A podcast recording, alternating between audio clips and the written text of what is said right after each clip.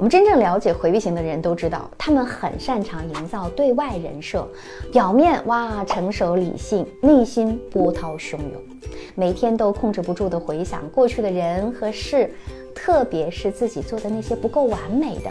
那回避型为什么会动不动就感到内耗呢？第一，自卑对关系的破坏。自卑不仅影响个人的情绪和行为，还会在无形当中伤害到恋人。比如说，当回避在某些方面感觉到自己有些不足的时候，恋人无意间夸赞其他人这方面的优势，这就会触发回避的自卑和羞耻感。他们可能会误解你是不是话里有话呀，或者呢，就干脆积压负面情绪，以冷暴力的方式发泄。由于自卑，回避啊，就可能像一只随时防御的刺猬一样，它时刻处于紧张的状态。每当自卑感来袭的时候，他们不是攻击他人，就是躲避。那实际上呢，是缺乏处理自己和他人情绪的能力。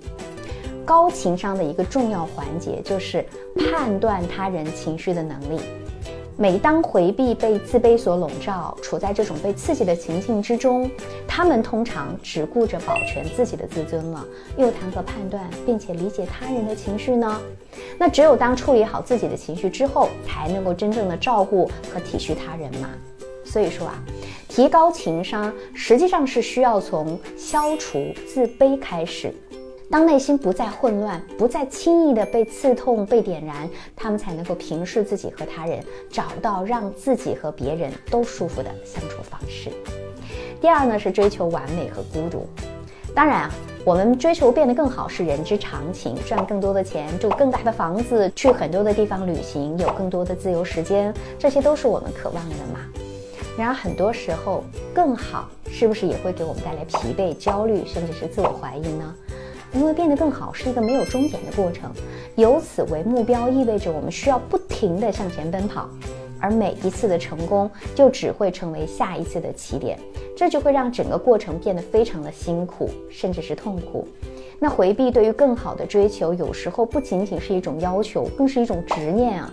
他们不仅要求自己变得更好，也要求别人达到更高的标准，这就导致。他们一旦感受到不满意，恋人就会被扣分。过度关注缺点，就会使得他会变得很挑剔。然而，这个世界上没有完美的事物，对吗？挑来挑去，总是会发现瑕疵的嘛。那这样相处能够愉快轻松吗？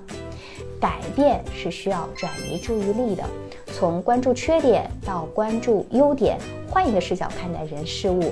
我们积极的去发现别人的优点，并且给予肯定，内心满足富足了，生活才会变得轻松可爱嘛。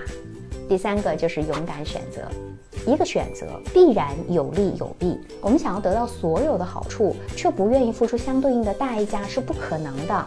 这本来就违背客观规律的想法。为此啊，你纠结来纠结去，就只会浪费时间，没有任何意义。所以，真正快乐的人啊，都是那些目标明确并且敢于舍弃的人。他们明白的是，人生从来都不会完美，拥有一样便要舍弃另一样。这样呢，只有勇敢的舍弃我该舍弃的，并留下该追求的，才能够真正的得到快乐。我是小资，关注我，影响千万女性，收获幸福。